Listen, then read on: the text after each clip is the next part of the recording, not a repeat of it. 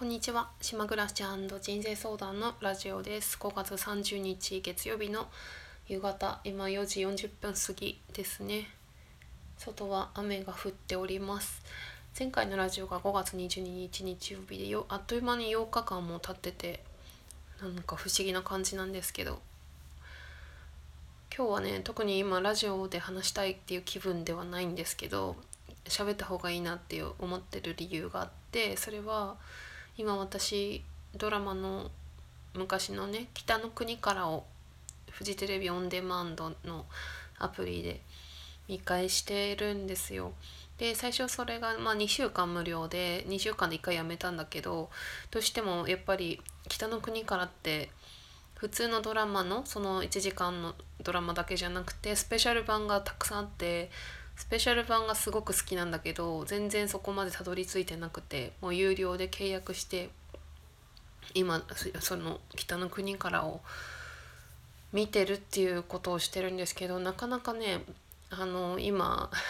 くだらない悩みなんだけど「北の国から」をね見る気分になれなくて見たいんだけど見れないっていう。見たいんだけど見れないんだったら見たくないんじゃないかって思うかもしれないけど何て言ったらいいんかな。なんか自分の中にそういう物語の情報を入れる余裕がないっていうか昨日昨日はちょっと見てたんですけど本当はもっとねずっと長く見たいんですよ。なんかね今自分の中にすごい言葉が溜まってるっていう感じがしてそれをその一回やっぱりこう日記とかは書いてるんですけど出し出すことによってまあ、隙間が出て北の国からも見れるんじゃないかっていうそういう発想で今喋ろうと思っていてで実際に結構な出来事が この1週間の中であったんですよね。私あんまり水星逆行とかにはそんなに興味ないんだけど結構そういう影響もあるなってのすごいあって、まあ、水星逆行っていうのはコミュニケーションの行き違いとかが起こりやすい時でで開けるのが確か6月2日ぐらいだったと思うんですけど。うんまずすごくあのいつもとは違うことがあってまず母親が島に来たんですよ初めて。だからお母さんに会ったのは2年半前のお正月に私が帰省した以来あれ以来帰ってないのでなので2年半ぶり、まあ、あんまり会っても久しぶりっていう感じはしなかったけどだからお母さんと、まあ、2泊したんですけど実質一緒にいたのはどうかな？1日半ぐらいかな時間的には。でもやっぱり2年半ぶりに親と会うとで一緒に過ごしてるといろいろ思うことがあったり。なんか、まあ、私はその間落ち込みましたよねやっぱり一緒にいる時に。お母さんのことは全然関係なくってなんかなんとなく今やっぱり自分のやってる仕事であったり環境であったり不満であったり。なんかそういうのがすごくねあの浮き彫りになってきたっていうかなんかそれがすごく思ったんだよね一緒にいる時に。それであとねまあこんなこと言っちゃ悪いんだけどさ っていうことなんだけどなんかの島にいる時にさこううんここの島はそなんか静かなので本当に例えば絶景の景勝地とか行っても貸し切り状態っていうか誰もいないことが多いんだけど、まあ、たまたまこの週末イベントをやってて結構人がいつもよりはいてで私もそのお母さんとその1日半過ごしてる間に自分の知り合いの人7人に母親を紹介するっていうシーンがあって7人っていうのは1人ずつですよ。約束もしてないのにですよ。偶然会ってあお母さんです お母さんっていうか母ですって紹介するっていうであとはもう面倒くさいんでその紹介しないけどあ純子さんなんかお母さんみたいな人といるなっていうふうに思っただろうなっていう人がそれの倍ぐらいいるので全部で15人ぐらい。なんかねで本当はそれってすごく嬉しいことだと思うんですよね本当はねうちの母親もそれはうん嬉しいことだと思うんですよ。私があそうやってね人間関係築いて。でみんなそうやって挨拶する人はすごく私に何だか優しいというかいい感じで話してくれるわけなので親に対しても。いいことなんですけどなんとなく今の自分のモード的に今っていうかずっとそうだったかもしれないけどうーんちょっと何て言ったらいいなんか、うん、なんだろう。面倒くさいって言ったら悪いんですけどなんかねすごい人に会うの嫌だなと思って 思ってて。みんなだってないでしょそんなこと。街中で暮らしてたらさ、ま、わざわざさ約束して会うとかあったらあるかもしんないけどちょっと家を出ただけでさ親を紹介するシーンっていうのはないですよね。あと不思議だなって思ったのはなんか母親って一緒にいるとさお母さんだってバレるっていうかなんかすごく似てるってわけじゃないんですけどなんか母親感がありますよねって思うんですよ。その雰囲気っていうかさ一緒にいる時の。だって親と同じぐらいの年代の人とあの一緒に歩くってことってなくはないというかあると思うんですよね私も。そういう年の友達とか知り合いもいるし。でも絶対その人と一緒にいても母親感が出ないっていうかさ何なんだろうこの母親感っていうか親子感親子感ってっていうのを思ったよね。まあまあそれはどうでもいい話なんだけどさ。で一番ね面白い話っていうかまあラジオで話したいことは5月26日の木曜日にちょっとその水星逆行的なことがあって、まあ、あとはその自分の心の動きですごくこう興味深いというか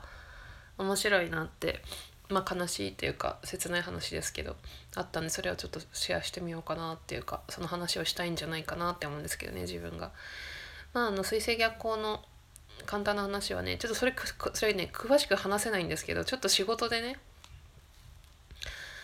私初めて職場で初めてじゃないや職場で泣いてしまったんですよ。5月26の木曜日の夕方に。職場で泣いたのは今の職場2年半ここにいますけど2回目なんですよね。どっちもね悔し泣きみたいな感じだよね。なんか人前で泣く時ってなんか悔し泣きかあとお葬式での涙とか。まあ、と嬉しいっていうのもあるかうんそれは本当にまあもう水星逆行的だなと思ったけど本当にコミュニケーションの行き違いで自分の仕事のやったものが私の思い通りに仕上がってなくてでもそれに対して誰も謝ってくれないっていうか それもねまあ英語のあれですけどまた週明けたら週明けたらっていうか次職場行ったらまた私言おう言うんですけどそれを。まあ職場で泣くなんてさ事事件だよね、うん、まあそんなことがあったよって話でそれでねあのー、その日の朝にこれは水星逆行とは関係ないんだけどすごくこう興味深いというかこのラジオっぽいなっていうかちょっと心の話があるんですけどまずねその朝にもちょっと涙が出たんですよ。泣きたかったんですよ。本当はワンワン泣きたかったけどもう今仕事に行かなきゃいけないっていう10分前だったので我慢して涙をティッシュで拭いて仕事に行ったんだけどあの5月26木曜日ね。朝ね。えっとねまずうちのお母さんは28日土曜日に、えー、島に来ました。東北から途中全泊しつつ。夕方ね土曜日の夕方にま来るっていうことで。で私はそのお母さんにあのー、隣の島でオイルマッサージリフレクソロジーとかできるところがあるのでそれをなんかプレゼントしようっていうのをなんかねアイディアがひらめいてあそれしたらすごくいいと思うってきっと喜んでくれるしなんか粋なプレゼントだなと思って。で長旅で疲れるだろうしその全泊後泊っていうのがね1泊ずつあるから、まあ、全部で4泊の旅なんだけどしかも若くないしさ親の世代だから船に乗ってさ疲れちゃうと思ったからその帰りに一番最後の日にマッサージを受けてもらおうって思いついてでその木曜日の朝にそのマッサージをやってる知り合いの方お店の人に LINE したんですよ朝に。でちょうどホームページで見たスケジュールも空いてそうだったので LINE したらなんかあの返事が、まあ、空いてなかったっていう返事なんだけど あの予約もう予約がいっぱいでごめんなさいって言われて。で私ねなんかその「ごめんなさい空いてない」っていう LINE 見た時になんか涙が目に浮かんでしまってそれってすごい変変じゃんそんなのって。あしょうがないなって思うじゃん普通。で別に頭ではしょうがないなって思ったんだけどなんかお母さんとその時朝にもやり取りしてたんですよ。もし敬語になっちゃってやり取りしてたんだよね。マッサージがあるけどあのそういうのに行きたいっていあの行ってみない？って聞いたら「いいね」って言ってでじゃあ LINE してみようって言ってそしたらダメででそれでお母さんにも「あごめん予約取れなかった」って言って「いいよ大丈夫」みたいなそういうやり取りがあったんだけどなんか涙が浮かんで変なの？って思って何の涙なんだろうこれって思ってででお母さんがその「島に行ったら写真をいっぱい撮りたいです」みたいな なんか返事が来てでそしたら余計に涙が浮かんでで私は皆さん何だと思いますか？この涙は。分かったんですよその後に。私はねそのまあ今までずっとインナーチャイルドケアとか基本的に私はずっと親が過干渉なので親のそばにいると自分らしく生きれないっていうのがあるのでわざと距離をとって親のコントロールの下に入らないようにしてるんですけどだから基本的には自分を大事にするっていうことをしていて親よりもね。でそれはすごく気をつけてやってるんですけどその時になんで涙が出たかっていうと私はお母さんに本当はもっと優しくしてあげたい？だけどできないってそれが。っていう涙だったんですよ。優しくしてあげたいのにできないっていうのがまあそれでマッサージの予約を取れなかったっていうことがまあそれはしょうがないんだけど結局できないっていうことになっちゃったわけだからなんかそれがすごく思ってなんかああ何にもしてないですもんだって母の日とか誕生日とかも。実家にも帰らないですしでも別に嫌いなわけじゃなくてね幸せでいてほしいと思うんだけど私はできないって。できないの前にでも優しくしてあげたいっていうそういう気持ちに気づいてなんか涙が出たんだなって面白かった。で本当はもうワンワンって泣きたかったんですけど泣いてられる場合じゃなかったんでっていう話ですよね。であとそれでお母さんが今日2時過ぎの船で島を立ったんですけどなんかその時にすごく切ないものを見てまあもちろんその船であのお母さんが帰るっていうのも寂しいというかまあ正直疲れたんで あの寂しいってっていうよりは何だろうまあ本能的な寂しさっていうのはあると思うんですけどあのね私たちが並んでる後ろにこうおじいちゃんがいてその人と切符売り場のとこでもおじいちゃんのこと見てたんでなんか障害の方障害者の人かなと思ったんですよ知的障害か。なんかそういう雰囲気だったんですよ。知的障害か、まあ、認知症かで一人でいておじいちゃんが。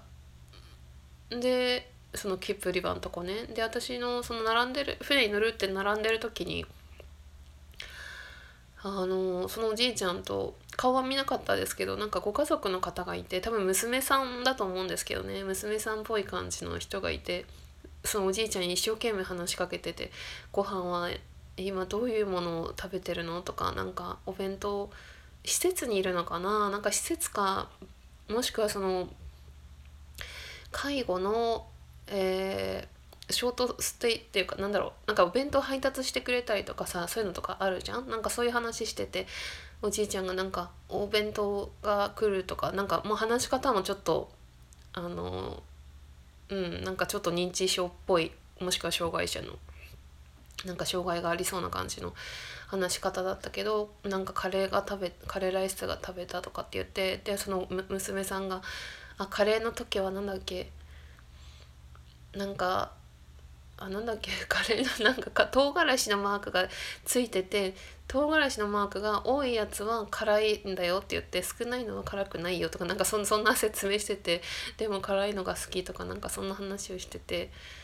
で何を食べてるとかなんだとかまあそういうご飯の話してて。私は最初ねそのおじいちゃんと娘さんは一緒に船に乗って行くのかなと思ったらおじいちゃんだけ私と一緒でお見送りになってたみなお見送りの立場になったのね。で娘さんたちは船に乗ってでねあ、うんと、船に乗ってから窓際にその娘さんとうちの母親もそうなんだけどずっとこっちに手を振ってるのよ。で私は手を振り返してるんだけどそのおじいちゃんは全然なんかもう気づかないっていうか全然違うとこ見ててでも一生懸命娘さんは手を振っててでも最後の最後でもうじゃあ話しかけようかなと思ったんですよっぽどあそこで手振ってますよって言言言いたかったんだけどでも全然なんか違う方を見ててで最後にいよいよ船出るっていう時におじいちゃんが一歩前の方に進んででようやく手を振って見えてないかもしれないんだけど手を振って写真を撮って船の。でなんかその後すごくこう歩き方もねあの不自然っていうかなんか辛そうな歩き方ですごく背中も曲がってああおじいちゃん一人になっちゃったなって思ってなんか寂しいなって自分のことよりもねなんかそんな風に思ってなんかそういう心がすごく動くここ1週間だったですよね。なんか前回の日記見たら、ね、日記っていうかこのラジオ撮った日の日記見たらすごくいい日だったって書いてたんで私の純子のキャリアノートっていう書いた日のあのことをラジオで喋ったからまあでもその後にねそういう水星逆行的なこととかインナーチャイルド的なこととかそういうことをいろいろと思い出すまた日々になりましたよね。明日一日だけ仕事行ってあとまたもう私は旅に出るので金なってる。なんかでふと自分のじゃあどうしたら何をしたいの？どうしたいのって思うとちょっとこんな風に考えてみるともし自分がね今のやってること仕事などなど全て暮らしとか全て私あの10月で丸3年になるんですよ島に来てもし10月で終わりだよってなったらなってるんだったらね全然普通の気持ちで過ごしてるだろうなって思うんですよ。でも今なんで落ち込んでるかっていうとやっぱり今のその今の自分がやりたいことができてないっていうかなんだかもう分かんなくなっちゃってるやりがいが感じられないとかもうすごいモヤモヤしてるのがいつまで続くんだろうっていうかいつ終わるんだろうっていうのが分かんないからなんか嫌なんだなってだからこれが10月で終わりですよって言われたら全然楽しめる。なんかそんな風に感じましたよね。うん。そんなところかな。うん。はい。じゃあ話したので